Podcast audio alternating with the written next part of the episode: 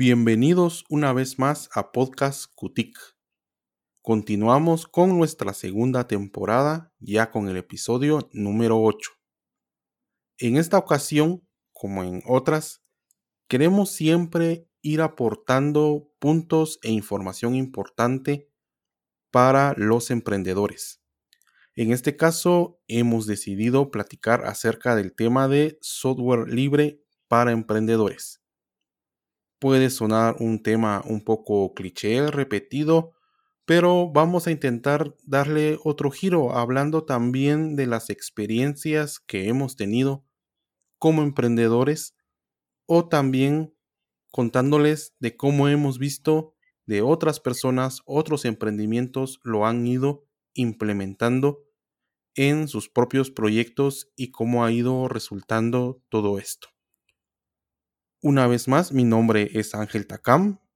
Me acompañan mis compañeros de programa CUTIC Edwin Sack y Omar Takam. Y bueno, creo que no voy a monopolizar esto desde el principio y no sé quién de mis compañeros quiera ya ir comentando algo acerca del software libre y su uso en nuestros emprendimientos. Bueno, yo quisiera iniciar eh, diciendo, ¿verdad? Que a veces el software libre puede ser un tema que espante al usuario común. Eh, y es normal, incluso entre los mismos usuarios de informática a veces nos suele eh, espantar un poco, dar pereza o algo, al menos las personas que están iniciando. Pero conforme uno va conociendo y, y se va dando cuenta de los beneficios que trae utilizar software libre, que no es solo el ahorro monetario, ¿verdad? Que uno puede llegar a alcanzar, sino también encontramos a veces herramientas más completas, herramientas que hacen cosas que las de pago no realizan. Y bueno, antes de, dar eh, la palabra a Omar, pues ahorita van a escuchar bastante que vamos a hacer mucho resalto en las cuestiones de que es gratuito, o que uno puede comercializar con él o utilizarlo para crear cosas con las que uno genere dinero. Pero es importante mencionar que software libre no es igual a gratuito. El software libre lo que pasa es que respeta unas leyes, los vamos a decir así, ¿verdad? Unas leyes no son completamente legales en algunos lugares, ¿verdad? Sino que son como más moral, más ético, eh, de las que se rige eh, el software libre. En algunos lugares sí aplica esto porque sí son leyes reales y en otros pues es algo más ético, pero el software libre es libre porque se rige en estas eh, leyes o estas reglas que se llaman las cuatro libertades, que más adelante tal vez las vamos a, a ver un poquito, pero para decirles esto, ¿verdad? Es libre por eso, no porque sea gratis. Eso no significa que, van a encontrar siempre software libre de, pago, eh, eso no es así, ¿verdad? La gran mayoría, eh, si no es de decir el 99% del software libre, es gratuito. Eh, o se puede pagar de forma opcional, ¿verdad? Es un pago opcional. Si uno quiere, paga a través de una donación o también incluso donando su, su expertise, ¿verdad? Por ejemplo, si alguien usa software libre y, ve que la herramienta solo está en inglés y es traductor, pues él podría pagarle a esa empresa o a ese grupo de desarrolladores traduciendo los textos del sistema. Entonces son cositas, ¿verdad? Que, que se, quieren, se tienen que dejar claras desde un principio y decirles, ¿verdad? Es gratis por las libertades, pero como les digo, 99% de los programas software libre son gratuitos y el otro porcentaje es pagado, ¿verdad? Sí se tendría que llegar a pagar. Pero de eso no nos vamos a meter, sino nos vamos a meter en aquellos gratuitos que nos van a ayudar a mejorar no solo nuestro emprendimiento, sino en diferentes áreas de nuestra profesión. Sí, yo ahorita justamente estaba pensando y mientras ustedes, ustedes estaban hablando se me vino a mi chispas que también hay algo que tal vez me voy a adelantar un poco a lo que sería el tema pero que vale la pena mencionar bastante. Y es la factibilidad que se tenía antes para piratear las cosas y cómo se tendría que estar haciendo ahora o cómo se hace ahora. Tratando de resumirlo, pues antes cuando uno pirateaba, pues no era la mayor ciencia. Descargaba el programa, descargaba el parche, o también conocido como crack. se lo ponía y se acababa el asunto. El problema es que ahora pues ya todo se ha vuelto un poco más complicado, por no decir bastante complicado. Y cuando pirateamos corremos el riesgo de que se nos contagie el equipo con algún programa malicioso. Y justamente yo creo que tenemos una entrada en el blog que habla sobre eso, por si se quieren echar una pasadita también por ahí. El problema es que también tenemos que tomar en cuenta que muchas personas también piratean en dispositivos móviles. Y esto puede llegar a ser mucho más riesgoso, representa muchos más peligros que hacerlo desde una computadora. ¿Por qué? Porque, y lo hemos mencionado en otros podcasts, yo creo que en la ciberseguridad lo mencionamos bastante bien, el tema de que muchas de nuestras cuentas, muchos datos importantes de nuestro negocio o personales, los tenemos en el teléfono. Entonces, si vamos a piratear y vamos a estar utilizando APKs modificados en nuestros teléfonos, quedamos bastante vulnerables a que nos roben nuestros datos o datos muy sensibles nuevamente de nuestro negocio Y tal vez hacer el paréntesis, me estoy saliendo un poco del tema, pero también que tomen en cuenta que no todas las, eh, todos los programas que vayamos a utilizar, que podríamos considerar que son piratas, tienen esta, estos programas maliciosos. También podríamos mencionar aquellos que han sido modificados, como las versiones que existen de WhatsApp. Entonces, yo creo que me salí un poco del tema, pero creo que era importante mencionar. Sí, aquí hay, bueno, hay mucha tela que cortar. Ciertamente existe como tal el software libre, ya lo mencionaba Edwin, pero también hay otro software que al final uno termina usando también sin la necesidad pues, de tener que estar comprando una licencia y tenemos el clásico WinRAR que todos lo tenemos, pero en realidad muy poca gente pues lo ha terminado pagando. Una de las ventajas como tal del software libre, y ya lo mencionaba Edwin, muchas veces es la, facilidad con la cual este mismo, estos mismos programas pueden ir creciendo y se pueden ir personalizando conforme la comunidad va creciendo.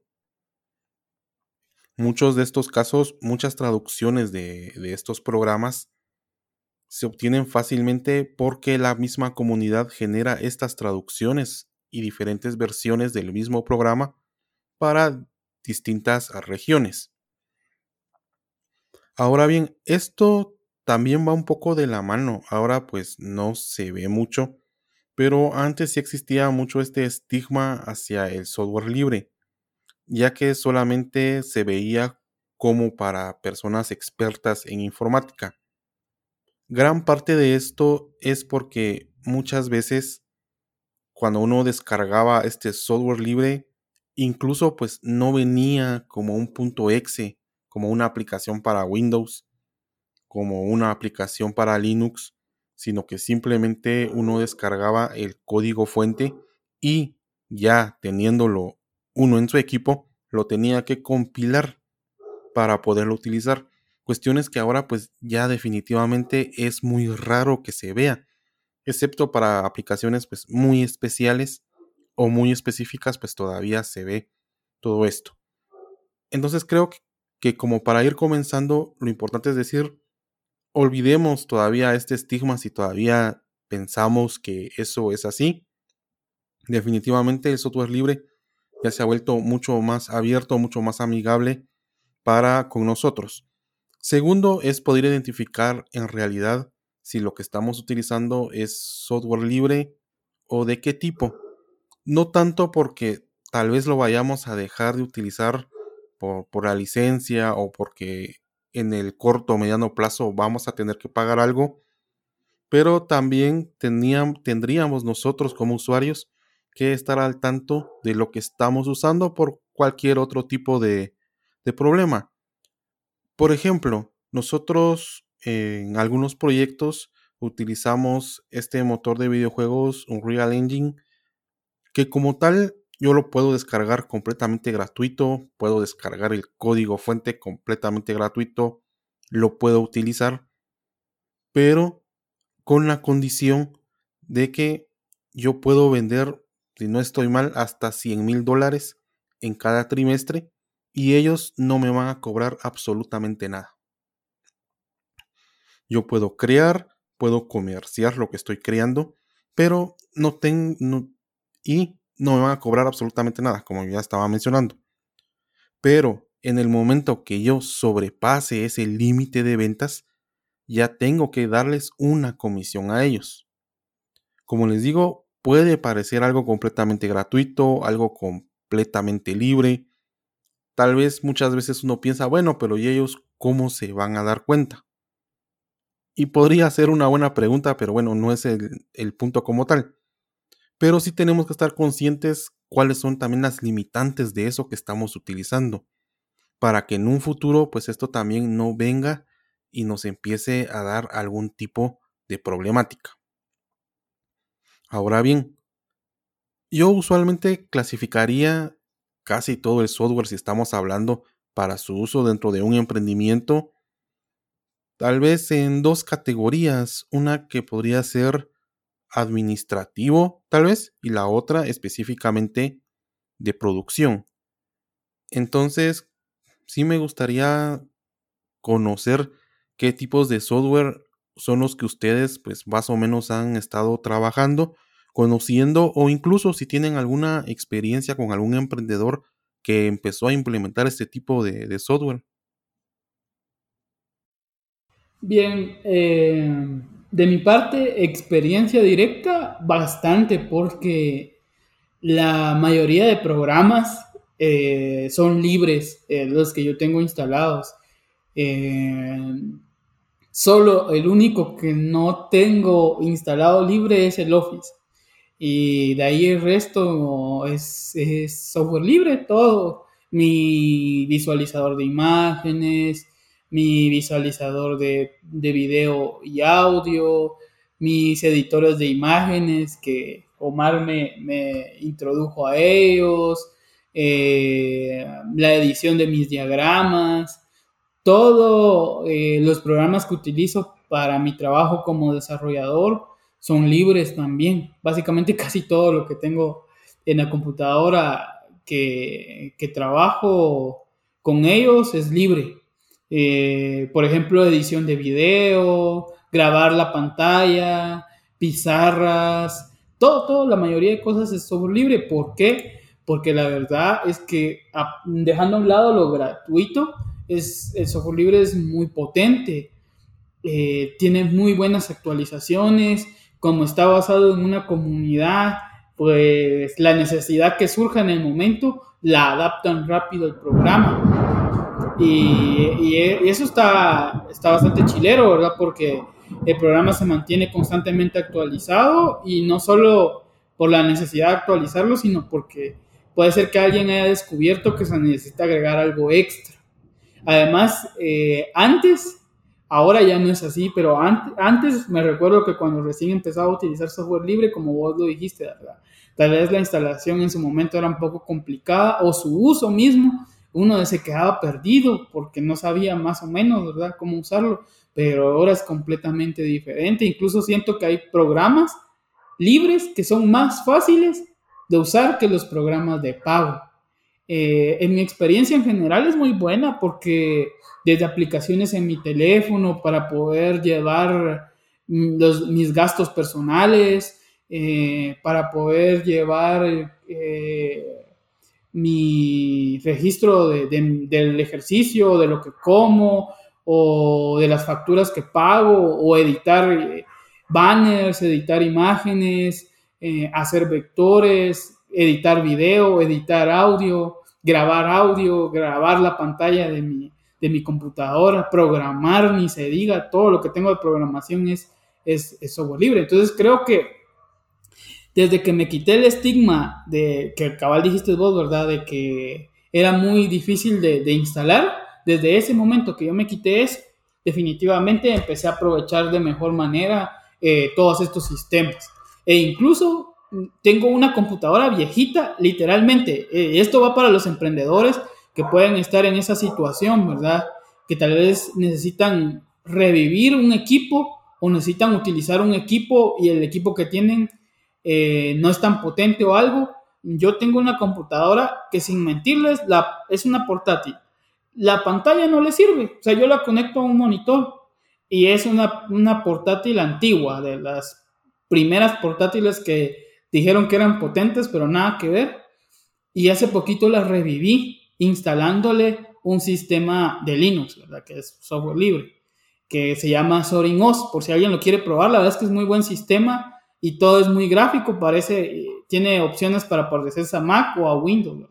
La cosa es que, y aquí va mi experiencia, yo he escuchado emprendedores, tal vez del lado tecnológico o oficinista, porque también los oficinistas, que se han visto en la necesidad, ¿verdad?, de tener una computadora para poder hacer cosas de oficina, consultar correos, administrar eh, facturas, cosas así, ¿verdad? Sencillas que, que uno necesita hacer como emprendedor, pero como uno no tiene dinero, ¿verdad? O, la computadora es demasiado viejita y los Windows ahorita actuales ya no le hacen tanto, ¿verdad? Se te ha trabado o algo. He visto y he escuchado mucho que instalan sistemas operativos de Linux, que son para computadoras viejitas, y así las levantan en lo que se hacen dinero y todo, eh, pues se mantienen con ese sistema, ¿verdad? Y esa computadora viejita. Cuando ya tienen dinero, obviamente ya pagan una computadora mejor, eh, ya tal vez con un Windows moderno. Porque al final de cuentas el ser humano es de costumbres, ¿verdad? Y el que se acostumbra a Windows es muy difícil que, se termine acostumbrando a Linux. Entonces, eh, pero sí, eso, eso es mi experiencia que yo he visto, ¿verdad? Que sí he visto que que muchos emprendedores, más aquellos que son de oficina y necesitan como atender WhatsApp, eh, escribir correos, que uno dirá, eso se puede hacer en el teléfono, pero no es lo mismo hacerlo en un teclado que hacerlo en una pantallita chiquita y tecleando la pantalla. Entonces, he visto bastantes personas que tienen ahí su compu viejita, su compu antigua, o alguien les regala una compu, ¿verdad? Las reviven con eso y levantan un bonito negocio, una bonita atención al cliente a través de, de esos sistemas. Y no se digan los de informática, ¿verdad? Que quieren iniciar a trabajar programando su proyecto, su app, pero no se pueden dar el lujo de usar un Windows o una Mac. Entonces pueden iniciar con Linux, que de hecho es el mejor sistema para programar. Entonces, por ahí va mi experiencia y contarles, ¿verdad? Que reviví mi, mi compu viejita y tirada, sin pantalla, sin nada, solo es que encendía y todo, y le logré instalar este, este sistema operativo y ahora corre al 100, ¿verdad? Y la tengo como gestor de tareas, la, la, computadora.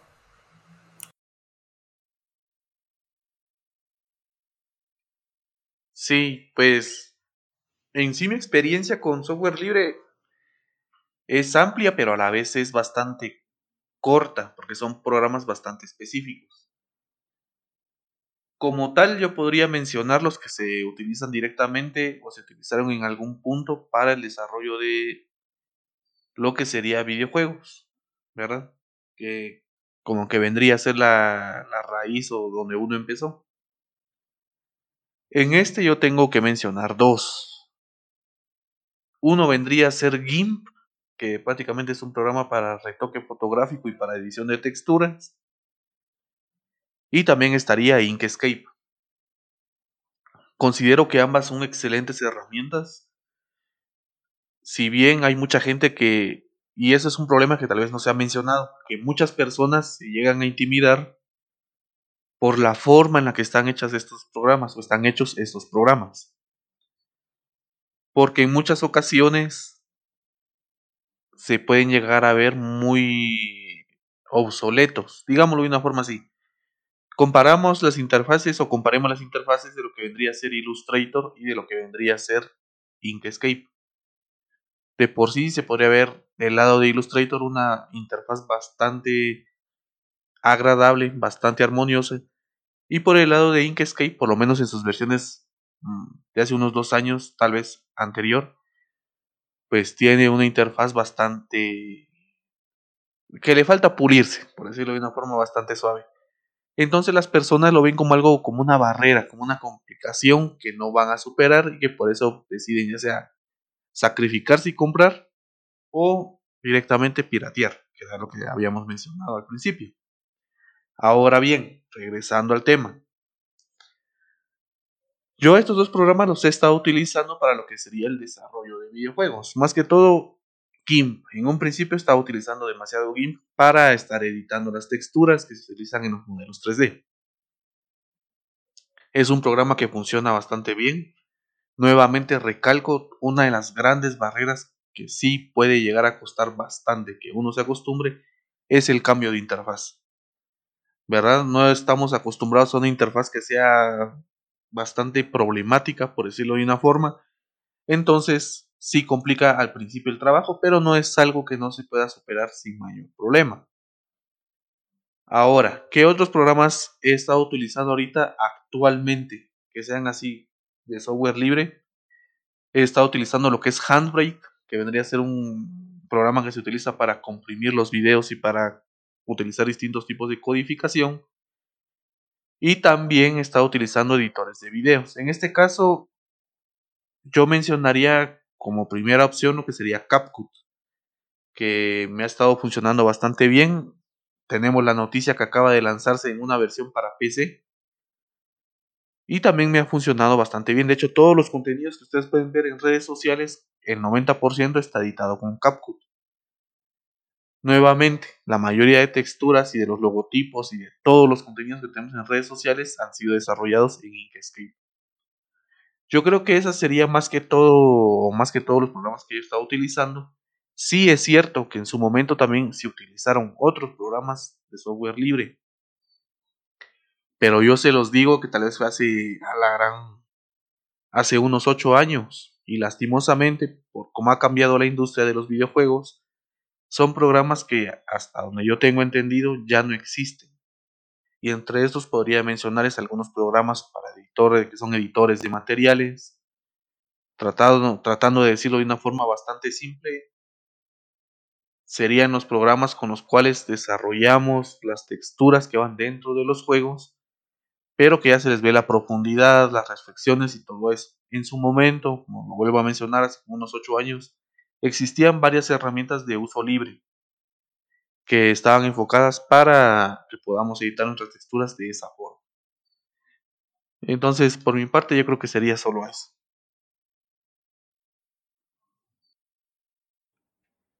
Sí, entre todo lo que se ha mencionado, creo que también es importante que podamos tocar acerca de usualmente cómo se va aprendiendo con los programas. Usualmente, al menos en mi caso, sí es bastante molesto que muchas veces siempre en los centros de estudio, colegios, escuelas, universidades, nos incitan a no incitan, sino que ven como un estándar el uso de software de paga. Como tal, es un círculo vicioso porque al final a mí me capacitan en ese software. Cuando yo llego a una empresa, voy a hacer lo posible para trabajar en ese software porque es lo que yo sé utilizar. La empresa idealmente invertiría entonces en ese software y entonces pues también idealmente la universidad vería, bueno, eso es lo que están utilizando, capacitemos a los alumnos en eso y pues ahí, como lo decía, un círculo vicioso del que ya usualmente cuesta mucho salir. En ese caso y también por experiencia me ha pasado algo bastante similar con lo que es Office. Si bien nosotros hemos utilizado las herramientas de Google Drive, que bueno, a, pesar de ser un podcast que está hablando de software libre y ese tipo de cuestiones, no lo hemos mencionado. Aunque es bastante útil y sinceramente funciona bastante bien, nunca me llegué a acostumbrar al 100%. Y cuando tuve la oportunidad de poder trabajar nuevamente con Office, pues ya lo estoy realizando nuevamente y me siento mucho más cómodo trabajando ahí que dentro de Google Drive. Cosa que también he visto con muchas otras personas que pasa todo lo contrario. E incluso he comenzado a ver algunos patrones inversos a lo que yo usualmente haría. Y es que, por ejemplo, en algunas plataformas, por lo mismo, al ser personalizadas, funcionar mucho mejor, ya se comienzan a tener como un estándar para muchas cuestiones. Por ejemplo, tenemos este software para edición de audio Audacity, que también es bastante mencionado y muchas personas comienzan trabajando con este software precisamente y ya después migrar a uno de paga solamente que sea por alguna función muy específica, pues las personas comienzan a realizar esa transición. Y ahora bien, aquí también ya puedo incluir los comentarios que hacía en mi participación anterior acerca de saber bien cómo está funcionando o cuáles son las condiciones con las que te estamos trabajando el software libre que estamos usando. Por ejemplo, hace algunos meses surgió una polémica justamente con este programa Audacity, que es específicamente para grabación y edición de audio, un programa pues bastante liviano, eh, muy muy bueno. Y es que una empresa eh, lo compró y dijo, bueno, miren, nosotros lo vamos a comprar, va a seguir siendo libre, va a seguir siendo gratuito, no hay ningún problema pero ya en su licencia de usuario ya venían incluidas algunas normas más. Por ejemplo, que el programa como tal ya iba a recolectar datos de los usuarios y se los iba a enviar a la empresa que lo publica. Entonces ahí es donde nosotros tenemos que estar siempre atentos. Muchas veces decimos, sí, pero es que yo no tengo datos que sean importantes no es tanto ese punto, sino más bien la ética con la que se manejan muchas de estas empresas y que al final, como consumidores, no tenemos que dejar que se normalicen también ciertas conductas que incluso se pueden considerar abusivas en, dentro de estas mismas empresas. Una vez dicho esto, también me gustaría contar como parte de experiencia algo que nos ha resultado bastante curioso. Muchas veces estos software de paga no podemos también negar completamente que obviamente son funcionales, por eso es que también muchas personas los utilizan, pero también se tiende a desmeritar bastante los software libres como tal. En este caso, nosotros hace mucho tiempo, cuando empezamos el modelado en, 3D, hacer todo ese tipo de, figuras en tres dimensiones eh, por ordenador, teníamos dos opciones. Una como tal, pagar en ese tiempo una licencia de Autodesk Maya o 3D Max, que incluso para poder comprar la licencia uno se tenía que poner en contacto con ellos. Ellos evaluaban qué tipo de empresa tenía uno. Y ya después de eso, bueno, la licencia te la vamos a vender en X cantidad de dólares. Como lo mencionó Omar también, en su momento pues piratear era mucho más fácil. Como bueno, hagamos la prueba, descargamos versión de prueba, comenzamos a ver cómo era que funcionaba y era una versión de programa era un programa, no sé si continúen siendo así, extremadamente pesado. Nosotros, por supuesto, no teníamos los mejores ordenadores de la época, pero tampoco no era algo completamente descontinuado. Y todo esto por el ordenador era difícil de funcionar adecuadamente. De repente se cerraba, no guardaba, dejaba de funcionar. Al final algo bastante problemático. E incluso para hacer un software que uno pues está pagando para poderlo utilizar. Después de estas experiencias dijimos, bueno, esto pues sí está muy complicado, veamos otras opciones en software libre, sobre todo también para mantener la legalidad dentro de lo que uno está haciendo. Y encontramos este otro programa Blender. Y bueno, dijimos, lo vamos a descargar y vimos, bueno, este pesa 20 megas. En realidad esto con 20 megas, ¿será que, que funciona? Porque el otro pesaba un par de gigas y en teoría los dos hacían algo similar. Y dijimos, bueno, probemos, lo descargamos. Como lo mencionó Omar, también una interfaz completamente intimidante. No se le entendía, bueno, no le entendíamos en ese momento absolutamente nada. Y bueno, ¿y ahora qué hacemos? No le encontrábamos ni pies ni cabeza. Y fue cuando, bueno, mejor busquemos en YouTube qué, encontramos. Bueno, y vimos unos cortos bastante, bastante buenos, eh, que nos dio al menos la esperanza de que sí era un programa capaz de realizar un trabajo competitivo, que sea un software libre, no significa que nos vaya a limitar en calidad, bueno, en la mayoría de los casos. Y fue cuando dijimos, bueno, entonces démosle y pues todo bien, lo aprendimos a utilizar. Aún nos cuesta mucho utilizarlo, pero eso pues ya es otro tema, no es porque sea software libre, sino pues ya otros temas didácticos hay.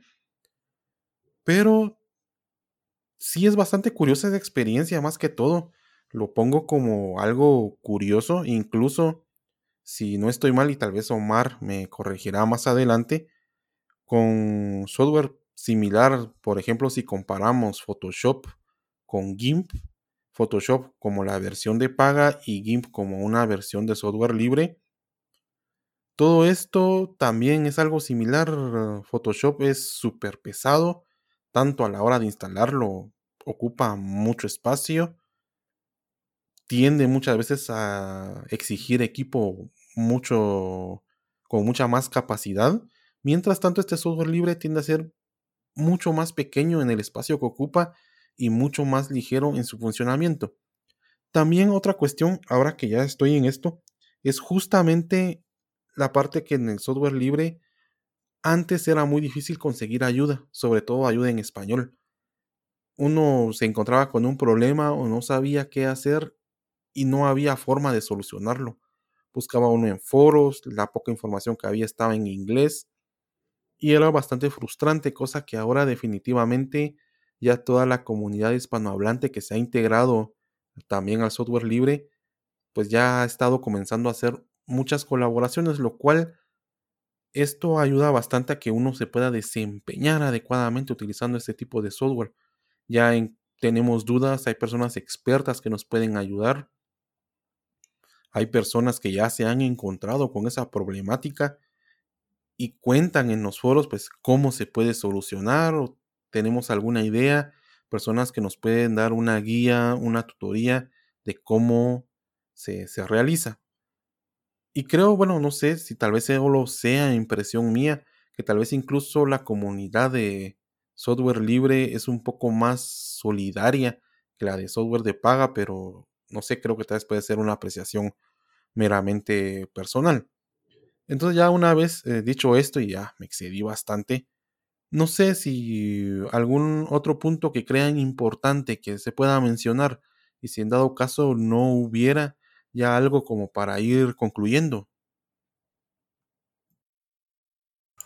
Bueno, sí, eh, de mi parte, mencionar de que hay software libre para todo. O sea, de todo lo que se imaginen, de todo hay, y, cada vez el software libre se apodera más de, empresas grandísimas, eh, de, profesionales que tienen mucho trabajo. Ah, yo he visto que hay software para, de hecho yo, yo utilicé un software para editar audios eh, y podcasts que no era Audacity. Eh, hay software que permiten hacer loops, hay software que permiten a las personas que son músicos grabarse, ¿verdad? Software libre grabarse. Eh, hay para los que son editores de videos, los editores de fotografía, para los profesores, eh, para los de contabilidad. Hay software libre para todos, los CRM, los ERP. Hay infinidad de software libre. Para lo que uno se le ocurra, ahí está. Por ejemplo, en lugar de usar el AutoCAD craqueado, que sé que muchos lo usan, ¿por qué no empezar a ver cómo utilizar FreeCAD? O hay otro variante mucho mejor de FreeCAD que es también software libre, eh, que ahorita no se me viene el nombre, pero hay muchos, ¿verdad? O por ejemplo, cuando yo enseñaba a, videojuegos, porque también di clases de videojuegos, me recuerdo que utilizábamos un programa libre, un software libre para crear nuestro pixel art porque salía mejor hacerlo así y no descargar eh, los de paga, que solo duraban 20 días gratis, ¿verdad? Y de ahí se quedaba o tratar de buscar, este, pagar por sprite que fueran originales. Entonces, eh, obviamente hay spray gratuitos y todo, ¿verdad? Pero la idea es que uno desarrolle su propio contenido y, y así hay, ¿verdad? Y no solo para la computadora, también para el teléfono, para Android, para iOS. Lo único que tienen que hacer, y yo creo que voy a cerrar mi participación con esto, es colocar en Google software libre para y lo que ustedes quieran buscar, ¿verdad? Por ejemplo, software libre para llevar mis finanzas. Software libre para llevar recursos humanos.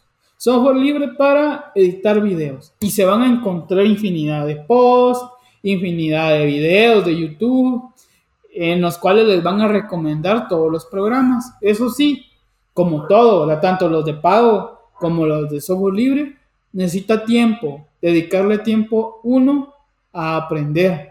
Yo sé que lo más difícil es cuando uno ya ha usado software de paga y por alguna razón se le acaba la licencia, se le vence el crack o algo así. Y se tiene que pasar a uno libre. Ahí es donde uno siente más el golpe. Pero si ustedes todavía no han encontrado el software perfecto para lo que quieren, usen libre. No van a sentir ese golpe, se los aseguro. Así como me pasó a mí, que descubrí mucho software libre y yo nunca había tenido la necesidad hasta ese momento de, utilizarlo. Hay más software libre, por ejemplo, hay software de notas, hay software para crear mensajes encriptados, hay software para crear notas cifradas, hay mucho software libre de lo que a ustedes se les ocurra. Solo les recuerdo, software libre para y lo que ustedes quieran buscar en Google y ahí van a ver todas las listas. Dedíquenle tiempo a ver cuál les gusta más, cuál les conviene más y busquen su tutorial y utilicemos software libre, que eso ayuda bastante a muchas cosas, ¿verdad? Entonces yo les dejo con ese tip ahí, los animo a utilizar software libre, no importa incluso si tienen el dinero para pagar ciertas licencias y también eh, con esto cierro porque Ángel lo mencionó, ¿verdad? Eh, para reemplazar a Office hay muchos, hay muchos sistemas, ¿verdad? Eh, sé que muchos recomiendan LibreOffice, OpenOffice, pero yo les voy a recomendar el, el WebPF Office. este es un software libre muy similar a Word. De hecho, es el que es más similar a Word. Lo único malo es que se le tiene que configurar el diccionario y ponerle los márgenes que uno está acostumbrado a utilizar. De ahí de resto es igualito al Office, ¿verdad? Por si alguien se quiere animar a, a utilizar el Office para eso. Yo, en mi caso, ¿por qué utilizo Office pagado? Porque yo ya tenía la licencia desde antes, ¿verdad? Y decidí seguirla aprovechando. Eh, además de que, y esto es una realidad, de plano hay programas que sí, de plano, ¿verdad? Hay cosas puntuales, puntuales que uno necesita de los programas y debe de quitárselo, pero ahí queda en cada quien quitárselo, ¿verdad? Yo todavía no he podido quitarme la cosa puntual que necesito de Office, pero como yo ya tengo la licencia, pues ni modo que voy a desperdiciar, la verdad, la aprovecho. Pero para aquellos que no, pues pilas ahí, va WebPF Office, Inkscape. Eh, si ustedes tienen una computadora más o menos decente, pues yo les eh, recomiendo el DaVinci Resolve para editar los videos, el OBS, e incluso para aquellos que quieran entretenimiento, ¿verdad? Hay muchos, eh, hay videojuegos libres, hay eh, gestores de juegos, gestores de, interacción, que, de, multimedia que también son libres. Entonces hay muchas cosas ahí y ojo, ahora sí, ya sé que ya dije esto, pero ahora sí, eh, si tienen una computadora viejita, no la maten, no, no la maten todavía, aún la pueden usar aún la pueden usar para hacer cartas, para tener ahí a su secretaria, a su secretario, o ustedes mismos, ¿verdad? Atención al cliente en esa compu. Las compus viejitas con Linux reviven y reviven bien. Consejo, busquen un Linux que sea ligero. De hecho, pueden buscarlo así, ¿verdad?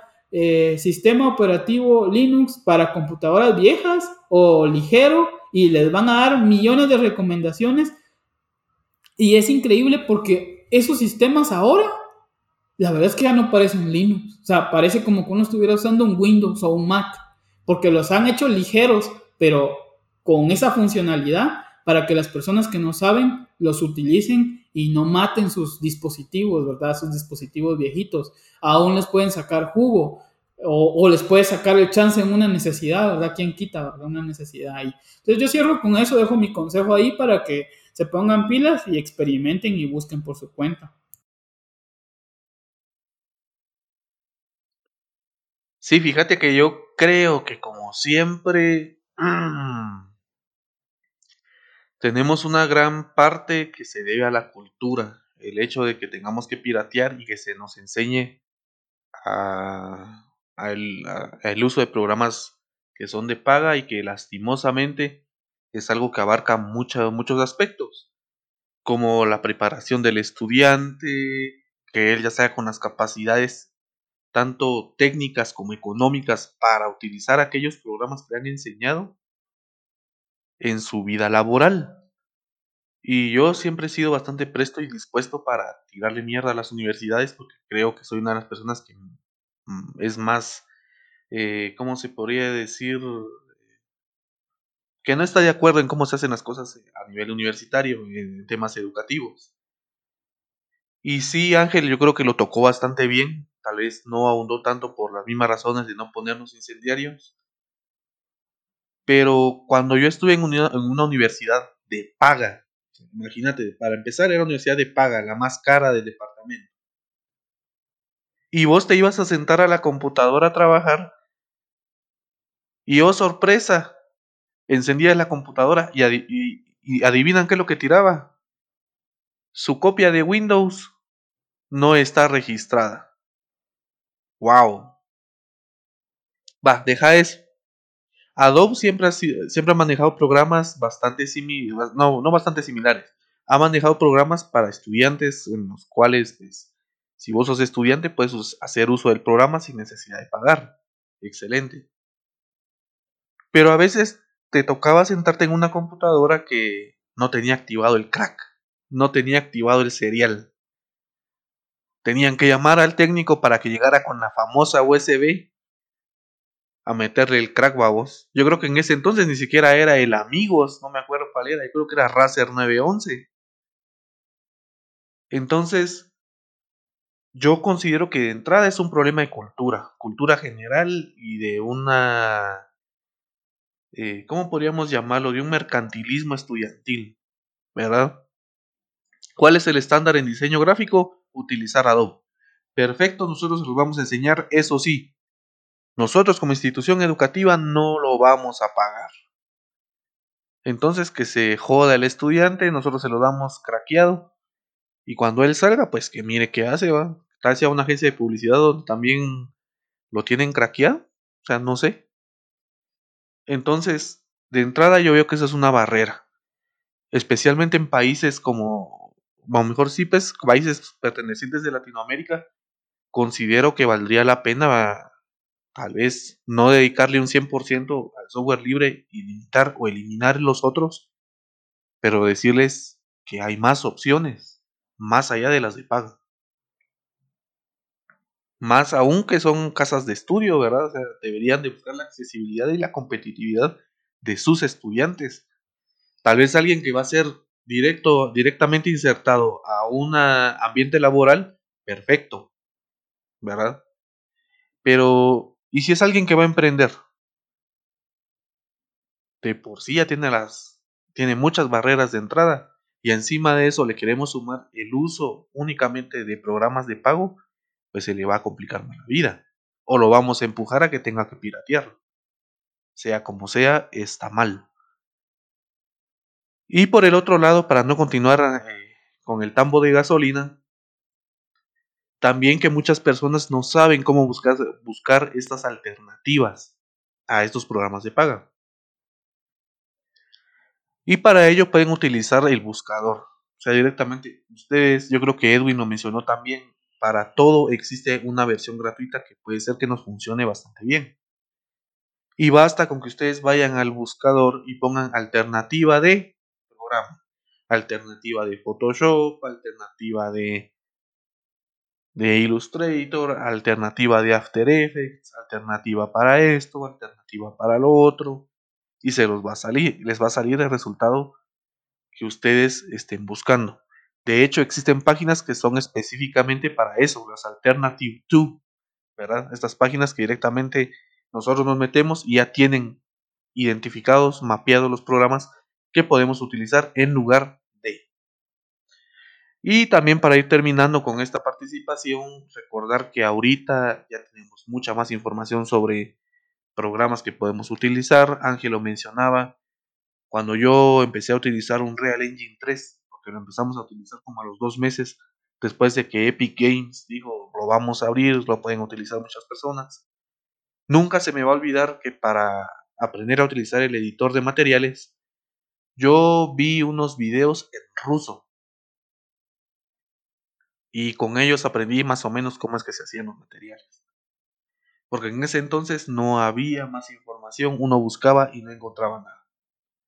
Entonces, ahorita si uno busca información sobre Blender, vas a encontrar información sobre Blender. Vas a buscar información sobre GIMP, vas a encontrar una vasta información de GIMP. ¿Querés plugins para GIMP? Vas a encontrar. ¿Querés temas para Inkscape? Vas a encontrar. Van a encontrar muchos recursos de aprendizaje y para mejorar estos programas que les va a facilitar bastante la vida y desde luego su trabajo o su emprendimiento. Entonces yo con eso voy cerrando. Creo que ya para ir eh, completando y dar una reflexión, por así decirlo, al finalizar este episodio, podría mencionar, siempre para los emprendedores, para los empresarios, se menciona mucho acerca de la competitividad. A veces instituciones gubernamentales tendrían que velar por ella, cosa que al menos en nuestro país definitivamente no pasa, solamente se vela por algunas empresas, para los que estamos a pie, pues eso no, no funciona. Y creo que como tal, el software libre es una forma que tenemos al alcance y que en realidad sí puede hacer un cambio en lo que nosotros estamos realizando. Puede sonar algo amenazante, pero creo que muchas de las cuestiones que hemos mencionado ha sido para que se vea y de cierta manera que con nuestra experiencia puedan ver que si es una opción completamente viable, una opción que ustedes pueden, ya sea a nivel de producción, a nivel administrativo, a nivel de planificación, obtener una ventaja real en contra de sus competidores. Puede sonar muy radical, pero esto puede ser así. Hace algunos años era muy común que la institución que vela por el software aquí en Guatemala, no me acuerdo cómo se llama, de repente llegaba una empresa, bueno, ¿dónde están sus licencias de Windows, sus licencias de Office? Y bueno, no hay, se llevan los equipos, hay que, hay que negociar la compra de esas licencias que ya no van a costar lo mismo que uno las hubiera costado antes de todo este problema. Entonces, definitivamente creo que el software libre es una opción una opción que está ahí, lo único que tenemos que hacer es estirar la mano, alzar el brazo, tomarla, no tener miedo si ya nos animamos a emprender, porque vamos a tener miedo de empezar a utilizar nuevas herramientas que van a ser un granito de arena para que alcancemos todas nuestras metas.